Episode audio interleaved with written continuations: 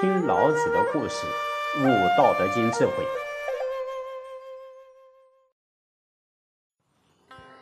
在这个娑婆世界里，充满了真理与烦恼。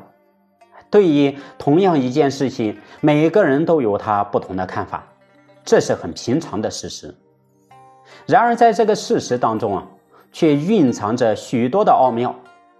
有人便以“深者见其深，浅者见其浅”来诠释。哎，这是由于每个人的智慧不同所产生的不同现象。其实呢，原本上天给我们世间每一个人的智慧是等同的，只是累世以来，因为本性上的沾染成熟，被污秽覆盖的程度不一样，所以才有智愚贤不肖的分别。哎，根据《金刚经》第十八分里面记载啊，佛有五眼，哪五个眼呢？肉眼、天眼、慧眼、法眼、佛眼。眼呢，我们现在也讲眼光，指的是见地而言，也就是对事物了解的程度。由于智慧开启的程度不同，当然对于事物的见解也就有所不同了。佛眼呢，哎是智慧眼全开，彻见事物的内外始终有无，以及它的来龙去脉，如此就不会迷惑了。哎，这是佛家修行的最高境界呀。道家呢？哎，道家在老子出现以后啊，对于宇宙蕴藏的奥秘、天道运行的规则、人世通达的智慧，哎，在其学习、突破、引领、开发之下，渐渐露出端倪。在老子小时候的一则故事中啊，我们体会一下经验，看一下所得到的道理。啊，也成为了后来写《道德经》的资料。据说，在老子小时候，有一天，村子里来了一个卖牡丹根的人，老子便和一群玩伴们都围了过去。只见啊，那个商人铺了一块红布在地上，然后从箱子里拿出几根根状的东西摆在上面。他一边摆一边唱着顺口溜：“一朵牡丹放红光。”光彩照人满院香，香花足有盆口大，大人小孩都沾光。小孩子听了呀，觉得朗朗上口的儿歌，满心欢喜。那老子也不例外呀，心想自己还存了一点零花钱，不如买一条牡丹根回来，不久就可以在院子里开出牡丹花，那该有多漂亮啊！于是呢，就买了一条回去，栽在院子里，精心的照顾着。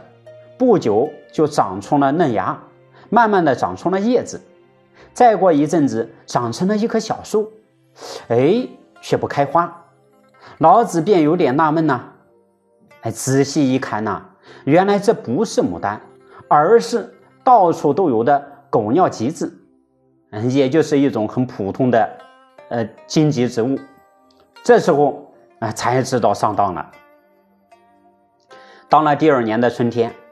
村里面又来了一位卖牡丹根的人，老子这一次就提高警觉了，就向这位商人说：“你卖的狗尿橘子根本不是牡丹，少骗人了。”哎，那个人跟上次的人不一样啊，他眼睛一瞪，粗声粗气的就说：“你自己仔细看，就这么一堆，要不要随你们？”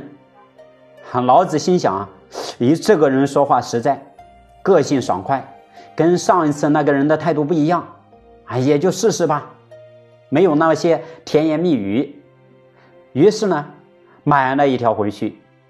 哎，经过一段时间的照料啊，果然开出了又红又大的牡丹花，这可把他乐坏了。